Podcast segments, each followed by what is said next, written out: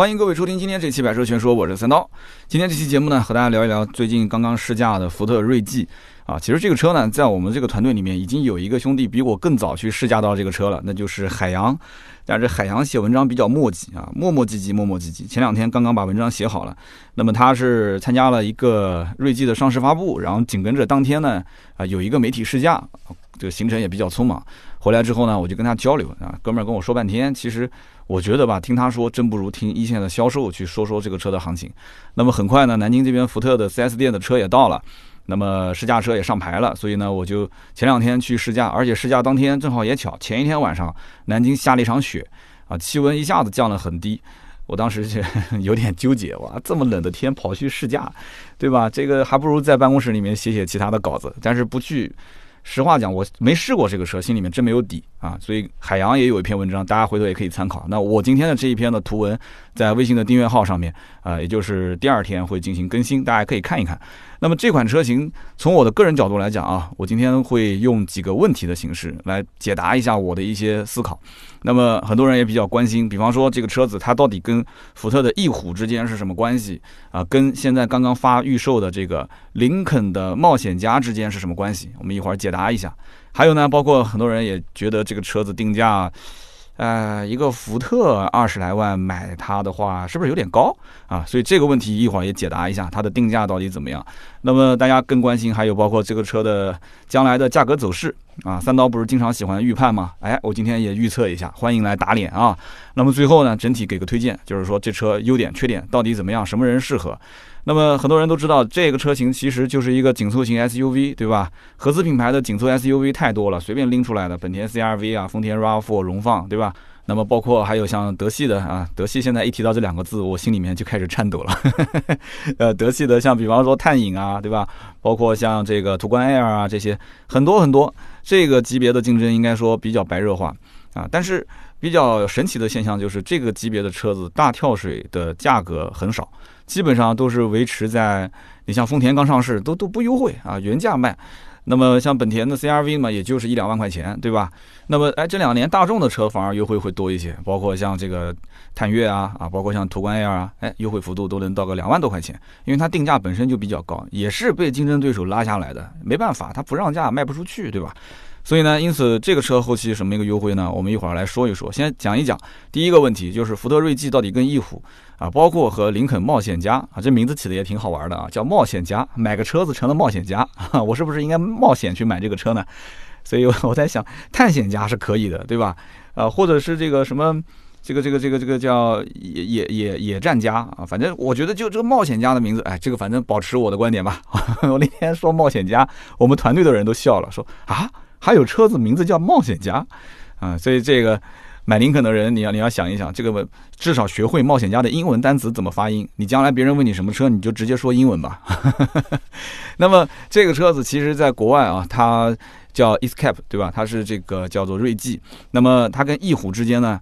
很多人只要稍微了解一点都知道，它就是一个兄弟车型啊。一个呢是在国外叫酷嘎啊，翼虎叫苦瓜酷嘎。那么一个叫做 Escape，一个是叫锐际，一个在美国卖，一个在欧洲卖啊。一个美版，一个欧版。所以在国内其实对于这两个车来讲就是同一款车，但是这个说法不严谨。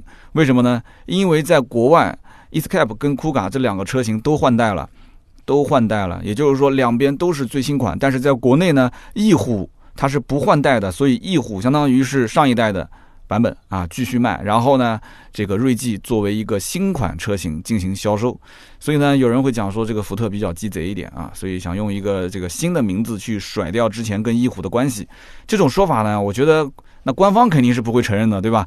就是我觉得有肯定是会有的，但是呢，他这种做法，我觉得啊。呃，毕竟以前翼虎有很多负面新闻，也可以理解。但是我更相信一点是什么呢？就是现在互联网这么发达，对吧？那我的节目里面也也都说了嘛，包括很多的图文里面也都会有很多的视频讲解，也都会有，对不对？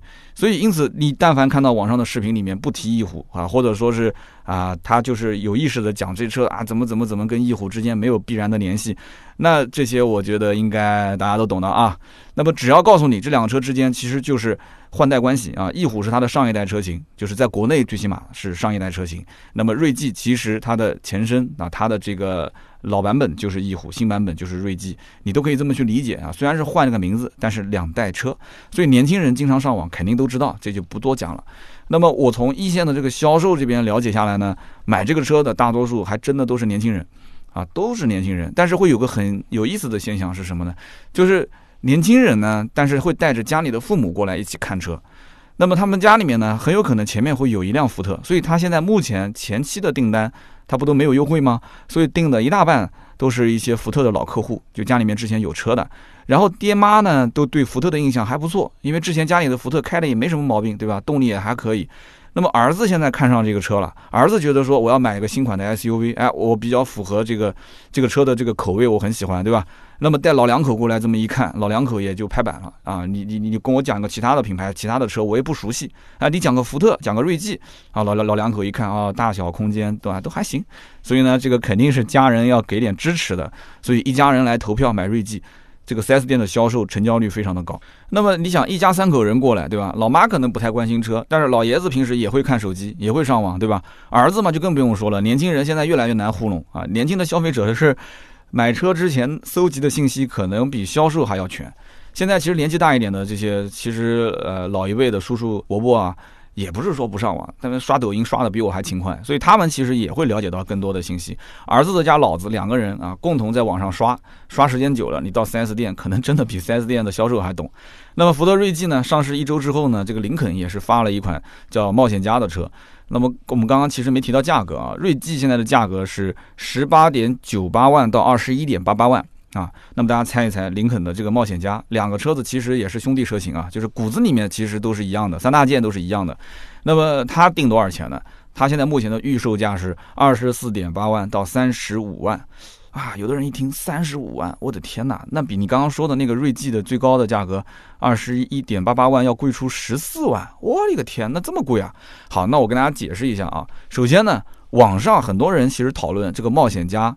啊，林肯冒险家跟福特锐际是什么关系呢？大家会说啊，这是一个锐际的换标车型，对吧？那我就想问了，林肯哪个车不是福特的换标车？林肯家族所有的车型，你到福特里面，它都能找到对应的车型，对不对？那么也有人讲说，嗯，这个车子呢，其实是福特的一个啊锐际的精装修版，嗯。这个呢，我是认可的，因为林肯所有的车都可以说是福特的精装修版，对吧？那么这两个车子呢，三大件是一样的，这个不用去否认了。网上还有人拿图片对比什么的，你不要去否认，三大件就是一样的。但是呢，林肯这个车子，我觉得啊，它的这个预售价，我可以稍微解释一下，虽然这不是官方解释啊，这是我自己的推测，它的起步的售价。你看上去说，哎，二十四万多，好像比锐际要高出大概三四万块钱，对吧？但是我要告诉你，你去看一看林肯所有的车型，它的起步配置都不低，所以你不能拿锐际的最低配的那个十八万九千八的车来进行对比。我觉得至少应该是跟锐际的二十万四千八的车，甚至是二十一万多的车，你拿过来进行对比，这才合适。所以它的这个冒险家的起售价，我觉得跟锐际对比下来的话，你拿车型之间、配置之间进行对比完。啊，你就知道了，其实差大概在三四万块钱，啊，就整体的售价差三四万。那有人又要说了，那不对啊，那刚刚我听你讲，它的最高配的预售是三十五，三十五的这个价格，我觉得也不能拿锐际的那个二十一万多的顶配去比，为什么呢？根据我的小道消息啊，小道消息不代不代表官方啊，这个车子的顶配应该是带空气悬挂的，但是这个顶配的空气悬挂是不是标配，这个我不太清楚。但是如果说都已经到三十五万还不是标配的话，那那那那就有点说不过去了，我觉得应该是标配。然后还有就是林肯上面那个牛叉哄哄的那个座椅，对吧？之前我们林肯的那个大陆大家都知道那个座椅啊，特别特别，南京话讲叫特别摆啊。那个座椅一般车上也都没有啊。如果这个座椅到时候也是标配啊，那么再加上到时候再给你一些豪华性的配置啊，比方说啊，给你这个车子到时候命个名，三十五万的版本是什么呢？叫做总统。限量版啊，总统座驾，林肯不是动不动就喜欢总统座驾吗？到时候列个这个名头，到时候挂个三十四万八还是三十三万八，因为它预售价嘛，肯定要降一些。那我请问你拿这个版本的配置，这个车型，你去跟锐际的那个二十一万多的去打？那完全就不是一个概念，走的就不是一个路线，所以因此你要如果说冒险家呃高出锐际十几万，这个说法是不准确的。就这两个车型的确定位不一样，但是三大件是一样。我觉得啊，冒险家应该整体是高出锐际三到四万啊，是这样的一个价位，我觉得也相对来讲是合理的。你看它其他的车型就知道了，但是它那个顶配是为了去拉高它的调性的，那是不是有人会去买啊？有多少人会去买？这个我觉得真的，它本身就不是为了跑量的啊，就是为了有这么一个车，仅此而已。那么我还要再说一点，就是其实买林肯的客户是非常特别的一个人群啊，我也是在林肯的一个全国大群里面，因为他的这个群主是我的一个听友。那么我在那个群里面经常会看他们林肯的车主聊天，特别有意思。我觉得我发现这些人呢，他是一个特别有主见的消费者，就是他有自己的想法。然后呢，他也知道这个车子骨子里面可能跟福特的一些车是一样的，他怎么不明白呢？这车的保值率不高，他怎么不知道呢？对吧？抖音上面某个网红啪一说林肯车不好，林肯车的车主群就炸了啊！一帮人就拉着过去去去吐槽去骂这个网红，但是你骂他越骂越火，对不对？所以我跟那个。这个全国的林肯群的群主讲，我说我说不要骂啊，你越骂就越帮他，那你拉不住，你知道吗？就像他们买车一样的，你想林肯车主的身边，难道劝他们买 BBA 的人会少吗？啊，你觉得会少吗？不会少的嘛。但他为什么最后还是把林肯买回来呢？所以呢，因此。这些人其实他是有自己的想法，完了之后呢，喜滋滋的提了一台车回来，你给他肯定就可以了。你不给他肯定呢，你也不要提出你的异议啊，你提出来也没有用，他是耳耳边风，左边耳边听，右边耳朵就出去了，对吧？人家要的是什么？是 BBA 没有的那种调性啊，所以它的定价它高出了呃锐际那么多，对吧？有讲冒险家，那将来有没有人买？你不要观看它的价格，它其实它的调性如果营造的好，符合之前林肯的一贯的调性，没有太大的变化，我相信还是有人会买的。对不对？它的量也不可能跑的有，你别说 BBA 了，它的量可能跑的都没有凯迪拉克多，是吧？可能都没有雷克萨斯的一些车型的量多。但是呢，这些都不是什么太大的问题。这个里面我觉得啊，应该是分两面来看。一方面呢，买林肯的人，他价格可能也是会对标 BBA，对标完之后呢，他会发现，哎，这个车如果价格好像也不比 BBA 贵，对吧？然后配置方面呢，比它高。那么售价方面呢，对吧，也能接受。如果啊，就讲到售价，又讲到另外一个层面了，就是林肯的车主也不是土豪，对不对？好，调性我喜欢，你劝我，我我还是要买，对吧？你劝我买 BBA 不行，我就要买林肯。但是林肯的车主不是土豪，就是我要讲的，他会结合什么呢？结合第一个，就是林肯整个车系的优惠情况，然后林肯这个冒险家在全国的这个优惠情况。哎，我我我我虽然是要个性，但是我不傻，对不对？我不能买亏啊。所以，如果全国或者是整个省份里面这个林肯都不降价，货少人多，我告诉你，买林肯的车主咬咬牙他也会入手。但如果说经销商库存压力大啊，这这个本地优惠个两三万，结果外地优惠个四五万，听说全国最低优惠个五六万，那对不起，那对不起，那这个这个客户肯定是要全国比价、全国买啊。所以呢，我们最希望的是什么？那就肯定是林肯的经销商，对吧？压力比较大，库存也比较多，为了冲量降价保任务。那么这个准备买这个林肯冒险家的这些消费者肯定喜大普奔啊，不用讲了，对吧？那你让两万，我等三万嘛；你让三万，我等四万。实在不行去外地，可能提了个优惠五万的回来。但是不过这样一做的话，我觉得可能锐际的压力就很大了，因为这两个车之间的差价幅度也就是三四万块钱，是不是？所以我不知道会不会有这样的局面啊，就是两两款车到底厂家产能到底放多少，要不要冲市场的销量？那么第二个问题就是。这个锐际现在目前的定价到底怎么样？我们刚刚其实说到林肯了，我们就说一说锐际啊。福特锐际现在上市的价格是十八点九八万到二十一点八八万，对吧？一共就三款车啊，所以我觉得福特这一点做的还是比较理智的。虽然说它只放了一个二点零 T 四驱的版本啊，三款，它不像有些车一上市哗啦一下十一款车型啊，十二款车型，三款车型，也就是分低配、中配跟高配，十八万九千八、二十万四千八、二十一万八千八，而且这三个车子其实。定位是非常非常的明确啊，怎么说呢？首先啊，这车刚上市的时候呢，调性肯定拉高一点，对吧？我暂时先不上 1.5T 的三缸版啊，肯定将来会有，但是先不上。为什么不上呢？我觉得他应该是之前啊，福克斯吃了一个大亏，就是让他有点心里面慌了啊。之前福克斯全系都是三缸，对吧？那消费者甭管你这个车其他方面有什么优势啊，你天天跟我说底盘啊什么铝合金的，你跟我说这些东西没有用。上来就喷啊！网友上来就喷，说啊三缸不能买，三缸不好，对不对？就连方向盘都没碰过，上来就喷。完了之后呢，就是让很多想买的人就，是不是真的不好？这个这个，哎呀，福特这几年也没出什么新产品，我这个本来是想买的，看看外形也不错，看看配置也还行，但是最后呢，对吧？看看网上评论，最后就不买了。所以因此，他现在呢，算是一个自我保护的做法，先上个 2.0T 四缸啊，而且还是四驱版，对不对？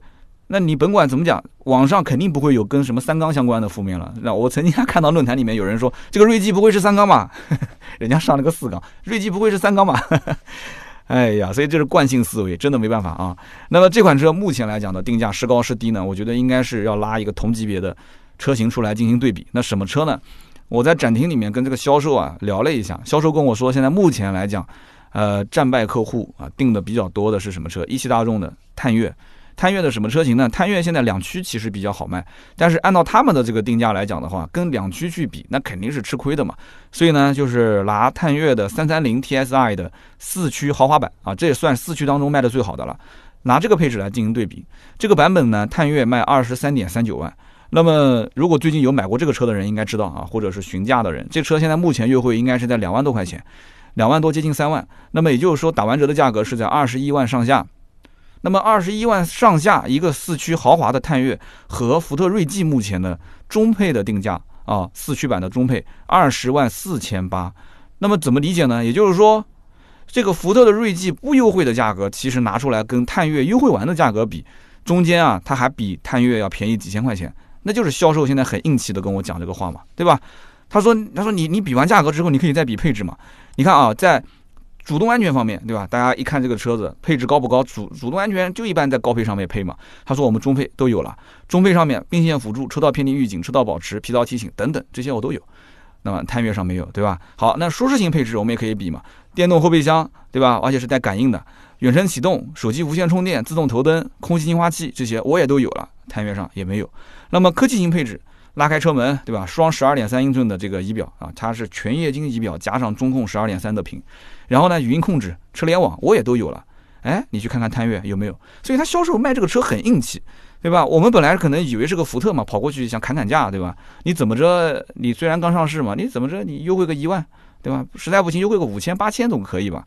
你会发现很难谈，价格非常难谈啊！销售很硬气，就告诉你原价卖。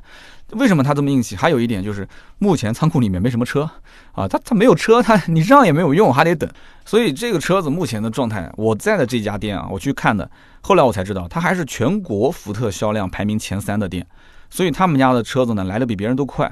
那么这家店其实一共也就是五台车，一台展车，一台试驾车，然后再加上三台是库存车。但是这三台库存车都已经定掉了，所以对吧？就是它目前就这个状态，你没办法，你就一定要尝鲜，你去谈价格确实很困难。那么对于这个车子的价格，今后的一个预判，我也说说我的观点啊。那么实际上呢，目前来看的话，全国各地的福特 4S 店应该到的库存车没有那么快，目前应该只是到了一个展车，或者说到了一个试驾车。那么南京这个店，我不刚刚说了嘛，已经有三台车交付了。那么展厅里面大概有十来张订单啊，这个很有意思啊，十来张订单，它是怎么一个分配呢？这十来张订单目前来讲，没有没有一张订单是十八万九千八的低配版，一张都没有。全部都是定的中配跟高配，那么其中有四成的客户定的是这个二十万四千八的中配，有六成的客户定的是二十一万八千八的高配。哎，你看这个就让很多人觉得也很奇怪了，买个福特花了二十一万多，加上税加上保险都已经快二十五了，那什么人花那么多的钱去买福特呢？哎，这就是我马上要讲的，就是这里面要分析的点。那么首先我要跟大家讲的就是这车呢。那你到这家店，你跟他聊的时候，销售其实也不会主推你买低配版本啊？为什么呢？因为低配版本这个配置啊，确实有点低。首先，它是卤素灯，现在的展车跟它这个试驾车应该都是中配跟高配。他如果让你定一个卤素灯的低配，他一定会跟你讲的很清楚很清楚。你要想清楚啊，你要想清楚啊，啊，它的大灯不是现在你看到这个样子啊，它的大灯是卤素的，两个眼睛没有神，你会很失望，对吧？然后呢，没有全液晶仪表。这个销售肯定要让你想清楚啊，为什么？因为展车至少是个中配，对吧？那么中配的那个全液晶仪表，你通电的时候，它展示的那个主题是一个动态的主题，也挺炫的。到时候你提到一个低配的车型，你发现没有，你跟他吵，嗯，这个就很头疼了。所以低配目前为止，至少这家店是没有订单的啊，十八万九千八没订单，所以起步就是二十万四千八这个配置，为什么呢？哎，全液晶仪表也有了，对吧？然后十二点三的中控屏也有了，再加上整个车上的这些什么主动安全配置、舒适性配置，哎，都给到位了。它进行展示的时候也好展示，因为展厅就是这个车，对吧？那么理论上来讲，我其实觉得二十万四千八的配置已经算性价比比较高了。但是如果你去看它的那个试驾车，你去看那个 ST9 的顶配版本，二十一万八千八，哇，你个门一拉开，你在外面看还没什么这个很特别的，但是你门一拉开会发现，嚯！这个里面跟展厅的那台车的里面完全就不一样，为什么不一样？简单说说，首先啊，它的座椅它是翻毛皮座椅，对吧？大家都知道，运动版的车型像小钢炮，一般都是翻毛皮座椅，关键中控那一块也是翻毛皮的。然后呢，它的座椅包括方向盘都是用红线啊，红黑搭配的这种。那么年轻人都知道，钢炮车型一般都喜欢这么玩，对吧？用红色缝线，所以它的内饰是标标准准的这种运动车型的内饰。但是它的这个外观就不是很纯粹啊，这个我就要吐槽一下，为什么呢？因为我一开始的理解就是，你像福克斯的 ST 纳的版本，它甚至连底盘的高度都降低了一点。你看上去就会觉得就很凶的那种，但是这个车首先它是 SUV，它不能把底盘高度降低，是吧？然后这个外观的运动套件呢，我觉得也不是很纯粹，对吧？也没有说给你做一个什么宽体的包围啊，也没有说把这个什么中网，它把中网和侧面的镀铬去掉了，但是中网呢，它本身就是蜂窝的，蜂窝状，它没有什么太大的差别。轮毂也不是那种什么熏黑的轮毂，对吧？前大灯后尾灯也都没有熏黑，那排气也没什么太大的变化，所以它外观做的不是特别彻底。但是它的里面做的很彻底，所以 这就让我觉得很奇怪了。现在是看脸的时代，看颜值的时代，所以我强烈建议将来这个车的外观啊，完全可以胆子再大一点。ST Line 的外观就应该加一个前唇啊、包围啊，然后排气就给它搞得粗大一些，对吧？然后呢，轮毂给它熏黑，前大灯后尾灯也熏黑，再配一个红色的刹车卡钳，我的天，我跟你讲，销量绝对就上去了，就是太不彻底了。这个内饰还行啊，我觉得，但是。仅仅如此吗？其实并不是，这个其实贵了一万五千块钱，对吧？二十一万八千八，二十万四千八嘛，差了一万五。这个版本其实很多人最终下定决心入手，是看中了它的一个配置，什么配置呢？就是 B N O 的音响啊！大家都知道丹麦的 B N O 的音响，很多车上，我的天呐，你你想这个级别二十万买个 B N O 音响去哪买？这期绝对不充值啊！我只是就是从客户的角度来看。两个车之间差一万五，现在多了一个 ST9 啊，一一套套件啊，内饰也有变化，再加上一个 B N O 音响，那我就想问了，你是买二十万四千八，还是买二十一万八千八？所以很多人就坐不住了嘛。然后再给你告诉啊，车上有方向盘加热，有换挡拨片，你告诉我贵这一万五香不香不香啊？所以呢，这款车其实我个人觉得啊，就是预计它今后的一个价格走势，跳水的可能性其实真不大。我指的跳水就是动不动三万起步啊，两万五起步，然后呢奔四万走。这个我觉得可能性不大。这个车其实它的价格变动主要根据什么？第一个就是厂家的产能情况，第二个就是同级别其他车型的一个优惠情况。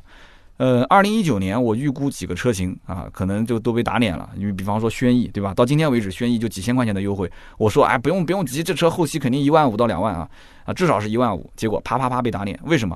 二零一九年很多厂家从下半年开始就是明确的指示，要不就是减产，要不就是控制产能。这个已经是一个大的趋势了，所以二零二零年减产控产能，这个我觉得福特，我我相信它不可能说是撒丫子就放开来生产，也不可能的。福特一定也是把产能是控制在一个合理范围之内，要不然的话终端的价格保不住嘛。所以这个车子如果产能啊不会特别大，那么再加上同级别其他车型的一个优惠情况，比方说啊它的精品车型，比方说像探岳，对吧？刚刚前面说的两万多块钱，然后途观 L，途观 L 优惠也差不多吧，三万上下。就这个行情都已经到现在这个位置了，那在座的各位，我想问一问，你觉得上下浮动大不大？探岳会跳水吗？途观 L 会跳水吗？上下会浮动一点，但是不会特别大。然后丰田的 RAV4 刚刚上市，对吧？现在也是挺着价格卖，优惠根本就没有。那么后面就算这个威兰达明年四月份上市，我个人分析就是前期也不会有什么优惠，后期可能慢慢的也就是几千块钱吧，啊，万把块钱。那么本田有 CRV，现在又有一个广本的皓影，啊，这些车子。目前来看，大家知道的 CRV 的优惠是怎么样的？皓影，皓影到现在为止不优惠都有人买。我之前节目里面不也说过的吗？所以这些车的行情都是比较清晰明朗的，长期也没有太大的一些波动。所以各位兄弟们，你说你是福特的老板啊，你是福特厂家的这些领导，你这个车将来会让它有什么样的一个优惠幅度？我觉得其实吧。将来真的，它的优惠应该是比较缓、比较缓的，降到一定的程度，然后到大概一万到一万五，算是比较正常、比较合理的啊。就不要指望说这个车子突然大跳水，然后能抄个底什么的，这个可能性真的不大。那么讲一讲这个福特锐际的优缺点，因为毕竟试驾过这个车了，说说我的一些感受啊。那么首先目前来讲，福特品牌局面不是特别好啊，这大家都知道。前几年呢一直走下坡路，产品也比较老旧，口碑呢相对一般啊。所以一直是靠着一些老产品，然后大幅度的去甩优惠，去支撑自己的销量。那么这个之前福克斯上了，对吧？然后现在这个锐际啊又上了。那么它现在锐际上了之后呢，它其实你可以看得出，它是想利用一个相对比较低的定价，表示表示自己的诚意。这个我也觉得可以理解。但是问题在于什么？就是福特有点 可能前面这个遇到的问题比较多啊，有点太胆小了。它没有把 1.5T 的版本同时发布，没有同时发布就会遇到一个什么问题了？因为现在啊，大家其实关注这个车，因为它是个新车型。那么这个车型现在它的起售价格已经是接近二十万了，对吧？我刚刚讲的十八万九千九，它虽然是起售价低，但是不会有人买嘛，这个车配置低嘛，所以起步就是二十万四千八。因此你没有带上 1.5T 版本的售价，那么锐际在现在目前人的大多数消费者的眼里是什么？是一个预算应该在二十到二十五万区间的车。但是你要知道，绝大多数的很多的消费者其实预算是在二十以内，你就错过了二十以内的这些人他的这种购买的这种兴趣点，那就会有问题了。啊，这会失去掉非常多的一批客户，对不对？很可惜。那么它因为 1.5T 嘛，肯定是三缸嘛。我前面也说了，这个它为了保护自己，所以暂时先不上 1.5T 的版本。但是早晚肯定是会上的，对吧？那么第二一点就是呢，我在试驾这个车的过程当中，我明显能感觉出来，其实这车呢底盘还是很扎实的。前面我也说了，它只要一到店，你跟销售沟通，那他会告诉你，这车你看它是一个啊全铝合金的一个悬架，同级别当中其他的车都没有，我们家是这样的。他为了把它展示出来，他做了一个这种。像梯形一样的镜子在车头的前面啊，前倾角、后仰角，它会放两个梯形的镜子在下面，然后让你去通过镜面的反光去看它的底盘。但是我想问，有几个消费者知道这个底盘用什么材质呢？他又不懂，对吧？他看了，哦哦，嗯嗯，对，你说的都对。然后最后问说，这车有优惠吗？啊，他关心的还是这个啊。所以你你现在其实你去展示底盘，你倒是不如告诉他，你说我们家 A 柱啊撞完之后不会弯啊，但是是不是会弯我不知道。中保研。真的，我强烈建议锐际赶紧拿一辆车出去啊，跟这个中保研赶紧让他撞一撞，撞个百分之二十五偏置啊！如果成绩真的不错的话，那那又是一波加分项，是吧？啊，所以我也很期待这车到底最后撞成什么样。但是呢，这个目前来讲，他就是说底盘啊，说完底盘就告诉你说啊，我们家这车呢，呃，两百四十八匹，动力很好。所以我觉得大家要跟我一样，去了以后先不要听他聊，上来先去试驾，先拉出这个车子试一下，你感受一下它的发动机跟变速箱的匹配度。其实我觉得福特的这个八速的变速箱加上这个高功的二点零 T 发动机，应该算是大马拉小车了啊！这个车子其实本身底盘我刚刚讲了也比较扎实，开的过程当中动力也比较足，所以呢，它会跟一些偏舒适取向的 SUV 车型开起来差别非常大。这个 4S 店里面，因为它提供的就是 ST Line 的版本嘛，然后我开的过程中，我觉得它悬架有点偏硬啊，整个悬挂啊有点偏硬，一过那个坎咚咚咚咚，所以我觉得可能对一些这种。想要偏舒适的这种取向的消费者不是很友好。那么他销售跟我解释讲说啊，这个 ST9 的版本呢，它这个调教啊就跟其他车不一样啊，所以呢它的悬挂会偏硬一些啊，他是这么解释的。那这个我没有确认啊，所以大家呢自己也可以去横向对比对比啊。就比较喜欢开车的人，可能上手开这个车呢感受会比较好啊。但是偏舒适的一些这种啊，特别是乘客，他可能会觉得说，嗯，这车坐的怎么感觉没有之前试的那个车舒服啊？啊，可能会有这种区别。那么整个车的内饰的做工啊，包括用料啊，啊，就摸着良心讲啊，比福特其他的以前的那些老车看起来真的是好很多。但是呢，我也想讲是什么呢？同级别的车型现在的内饰的品质都在提升，特别现在你看国产车再加上新能源车的内饰，一个比一个惊艳啊，那个屏幕一个比一个大，对吧？然后各种功能一个比一个丰富。所以福特在这个方面，我觉得啊，还是有很大的提升空间，大家也自己去感受一下。那么跟同级别的一些其他的竞品车可以做个对比。但是有一点啊，我有一说一啊，就是它这个中控屏的 UI，哎，我觉得真的跟以前的老版本的福特啊，真的差别特别大，优化了很多。所以我讲到这个中控屏的界面啊，就是它的 UI 啊，大家如果有机会去试的时候，你去感受一下，你看看三刀我讲的对不对？就明显跟以前所有的福特的车都不一样啊，反应速度也挺快，然后整个的 UI 界面呢清爽很多啊，就看上去有那么一点点科技范儿，所以我绝对相信，如果是个年轻的消费者到展厅啊，老爸老妈肯定是看空间啊，然后看看这个车，对吧？材质啊，他虽然也看不懂啊，但是年轻消费者一定是坐在前排去玩这个中控啊，这个如果玩时间久了也是个加分项。那么最后说说关于这个车的购买建议啊，福特锐际。这个车型非常明显是属于一个偏年轻化的车，所以外观上来讲，它像是一个拉高拉宽的一个福克斯。所以它的普通版本的车身带镀铬饰条，运动版本是不带的，它带一个套件。我刚刚也讲了，虽然不纯粹啊，没有什么熏黑的尾灯、熏黑的大灯、熏黑的轮毂，没有红色的刹车卡钳，但它的内饰的风格营造的还算可以。所以如果说真的要买这个车，二十万四千八，性价比好不好？还行。但是呢，我强烈还是推荐买二十一万八千八的版本。我觉得如果是个年轻消费者，然后呢你要买这个车，上二十一万八千八，后面轮毂啊啥的，你就到时候再想办法吧，对吧？毕竟还有一个 B N O 的音响啊，这个音响你后期改也不太好改。对吧？然后整个的运动内饰加在一起一万五肯定是值的。那么这个车呢，适合比较喜欢开车的人。所以呢，你要是想要偏舒适的，绕道啊，去其他品牌看好不好？那你要是喜欢开，你去试一试。那么这车的颜值也是决定了一个人买还是不买的一个比较关键的因素。那这个审美个人都不一样，对吧？你要如果一眼就看上了，你就不要纠结。啊，价格预判我刚刚前面也说了，啊，但但但是这个预判，这个我可能会被打脸啊！就兄弟们，你不要因为三刀说了这车后期没什么优惠，最多一万五，我就买了，结果跳水，我要找三刀赔钱，对不起，结果我金牛刀不赔钱，我只做预判啊，我不赔钱。那么这个如果你觉得啊，福特品牌的这个品牌力啊、保值率，包括它的价格可能后期会跳水，你要都担心这些的话，那那那就。出门左拐啊，绕道去看其他品牌，好不好？就目前来讲，我给这个福特锐际的评价，我觉得这款车上应该讲福特该做的也做的差不多了啊。真的，你看看它中配的配置，你就知道了。所以，因此，真的是你要想喜欢，你要想买的，去看一看，去试一试，对吧？试车又不要钱，钱反正在你口袋里面。但如果说你确实对品牌这个东西就根本不感冒，绕道绕道就不要看了，好吧？看其他的车，你看你喜欢的品牌啊。就二零二零年之后买车都是偏个性化的，真的是这样的啊。好，那么以上就是今天这期节目关于锐际的我的一些评论和评价。那么大家也看出来了，最近几期节目呢比较短平快啊，不会啰啰巴嗦讲太多，我会把这一台车。的几个我想讲的点，把它罗列出来啊，这个我觉得说的也挺爽快的。那么我们的图文呢，也看的会更加的清晰。希望看图文可以上我们的订阅号再去看一眼啊，给自己心里面呢有个底。那么也希望可以把我们的文章或者是音频转给身边就是最近在考虑买同级别的这种紧凑型 SUV 啊，十五万、二十万、二十五万这个预算的人，给他们听一听，或者给他们看一看我们的图文，传播传播，对吧？哪怕给我增个粉也是好的嘛，对不对？好，那么以上就是今天节目所有内容了，也感谢大家的收听和陪伴。欢迎在我们节目下方留言跟评论。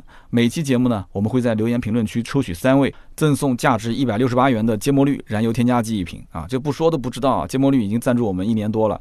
二零二零年他还是否赞助，我还没问他，年底都比较忙。呃，过两天我去找芥末绿的老板再聊一聊啊。二零二零年到底怎么说？完了之后呢，趁现在还有抽奖，赶紧抽吧啊！赶紧留言吧。那么下面呢，就是关于上一期节目的留言互动。上期节目呢，讲了关于昂克旗啊，也是一次深度试驾，来回六百公里。那么我看到有一位叫黄小灶的兄弟啊，这个点赞也是最多。他说：“三刀兄啊，这个昂克旗呢，它是有 L2 功能的。这个 L2 的定义呢，就是可以进行横向跟纵向的车辆控制。他说讲人话，其实就是可以同时控制加减速以及转动方向盘，这就已经属于 L2 了。”所以说，嗯，昂克旗呢，它这个讲自己是 L2 的辅助驾驶系统，这它算是比较客观。那么 L2 本身就没有什么自动驾驶这个概念，都是辅助驾驶。到了 L3 的级别，才包含一点自动驾驶的这个 future 啊，还来来了个英文 future 啊。那么谢谢啊，谢谢大家在这个留言区跟我讨论和补充。那么其实我也知道，L2 其实只是一个级别的统称啊，就是说你只要带 ACC 自适应巡航、车道偏离预警啊、车道保持这些，其实都算是 L2 级别的一些功能。但是呢，你要知道，在这一个同时都宣传自己是 L2 级别功能的时候，有的车型已经可以保持在两条白线中间了。对比方说我自己开的那个车，那么大多数的这个厂家也在往这个方面去靠。对不对？到了 L 三级别，你像特斯拉说自己 L 三级别，它可以自动变道，然后呢超车，再自动变回原来的道。那这个我都能理解，它是属于那个级别。但是昂科威，我当时想表达的就是三十万这个价位了，你为什么就不能把这个功能配全了呢？我在跑六百公里的这个这个这个试驾的过程当中，有它和没它还是有差别的。有它的话，我只要稍微手带到一点方向盘就可以了。但是没有它，我得一直要不停的保持这个车的一个就是自己。持续介入的状态啊，所以因此这就是我当时想表达的一个观点。音频没办法，音频就是可能语速也比较快啊，就大家可能听的过程中会有一些，就是感觉跟你说的不太认可的点啊，没关系，我们都可以在评论当中进行交流。那么下面一位听友呢，叫做北京板牙啊，北京板牙说的就是特约的事情。他说：“哎呀，三刀啊，其实你加不加特约，这个老听友都能听得出来。”对吧？首先，你这个语气语调肯定就不一样嘛。其次，你的每一期的特约的节目的最后，他都没有送这个芥末绿的环节。哎，你说的对，每期的特约的最后都没有芥末绿，为什么？因为特约是金主爸爸定制的，所以呢，这个你你不能加互动，加互动的话那不行啊，那不行，他金主爸爸肯定不开心，而且互动每一次都是说的上一期的节目嘛，哎，很聪明，很聪明啊，北京板牙。然后他说，其实老听友并不会介意有没有特约两个字。他说，手机里面我现在就是一个这个喜马拉雅，专门听你的节目，所以你要如果说三刀因为特约这件事情说因为节目下架了，或者说是怎么样了，那我可能也就把喜马拉雅这个软件删除了。啊，这个是你说的，这不是我说的啊。他说希望三刀下一年还是这个节目蒸蒸日上，感谢啊，感谢我们的老听友的支持。那么具体我后面该怎么操作呢？我会在我们的订阅号或者是节目或者是微博啊进行一个这个给大家的通知吧。真的是挺难的，希望大家也能理解我，就是创业啊太不容易了，能活到今天也是感谢啊，感谢各路好友的支持，感谢。见过的、没见过的、听过的、没听过的各位兄弟姐妹的支持，反正这件事情呢，我觉得一开始给我确实产生了很大的一些困扰啊。那么下面一位听友叫做皇帝 MR，皇帝是这么说，他说：“三刀啊，哎呀，你这次估计可能要被打脸了，脸都要被打肿。为什么呢？你说这个昂科旗后期可能会上 1.5T 是吧？那你肯定就不知道，通用去年发布了一个叫做……动力系统二加三计划什么意思呢？就是两款发动机加三款变速箱。那么这两款发动机呢，是一点三 T 加上二点零 T。那么三个变速箱呢，就是啊横置的 CVT 加纵置的十 AT，再加一个九 AT。所以说以后啊，这个别克基本不会在一点五 T 这个发动机上面花功夫了，哈哈哈哈哈啊！最后的哈哈哈哈就是嘲笑我啊。那么其实，呃，我知不知道这个二加三计划呢？确实不知道啊，确实不知道。但是呢，我是和通用的相关的领导一起自驾的啊，这一点我不知道你知不知道。那么在这个过程当中呢，我当时一直在跟他提说，哎，这车将来会不会上 1.5T？然后他呢给我的答复是这样子的啊，他说 1.5T 的这个发动机呢，目前因为它没有符合国六 B 的这个标准，所以现在厂家确实在这个发动机上面啊，不太会再持续的给新车进行安装。但是呢。万事都有两面性啊！你怎么知道这个 1.5T 将来就没有可能会变成国六 B 呢？对吧？这个是在人为的事情，对不对？至少我知道一点，就是昂克旗，我打赌它一定不会上 1.3T。你会买一个 1.3T 的昂克旗吗？我绝对不相信。那么，如果 1.3T 的昂克旗不上的话，那么现在 1.5T 的昂科威后期会怎么变呢？那有人可能讲，那可能会出现一个 2.0T 的低功率版本啊，或者说昂克威出个 1.3T，我勉强还能接受，勉勉强强。但是昂克旗我真的不能接受。很多人应该能支持我这个观点吧？所以这个 1.5T 将来如果舍弃的话，呃，我觉得通用应该不会甘心的。所以两款发动机加三个变速箱的这个计划，是不是针对全系车型，还是只针对一部分？而且二点零 T 将来有没有会出现低功高功，然后分不同的价格啊？干脆就把一点五 T 的这个版本变成一个低功率的二点零 T 啊？这种可能性我觉得倒是会有的。所以呢，你说我打脸，确实也确实是被打脸啊！因为二加三计划我之前没了解清楚，那么大家给我们进行了一个补充，非常感谢啊！所以我推断将来有可能会出二点零 T 低功率啊，就像以前的这个大众把一点八 T 的版本换成了一个二点零 T 的低功率版，价格不变啊，这种可能性是有的啊，但也是个好事，对吧？好的，那么以上呢就是今天节目所有的内容。那么这三位的听友也尽快跟我们的这个盾牌联系领奖啊，每个人赠送价值一百六十八元的节摩绿燃油添加剂一瓶。那么我们的微信号呢是四六四幺五二五四，加他的私人微信就可以了。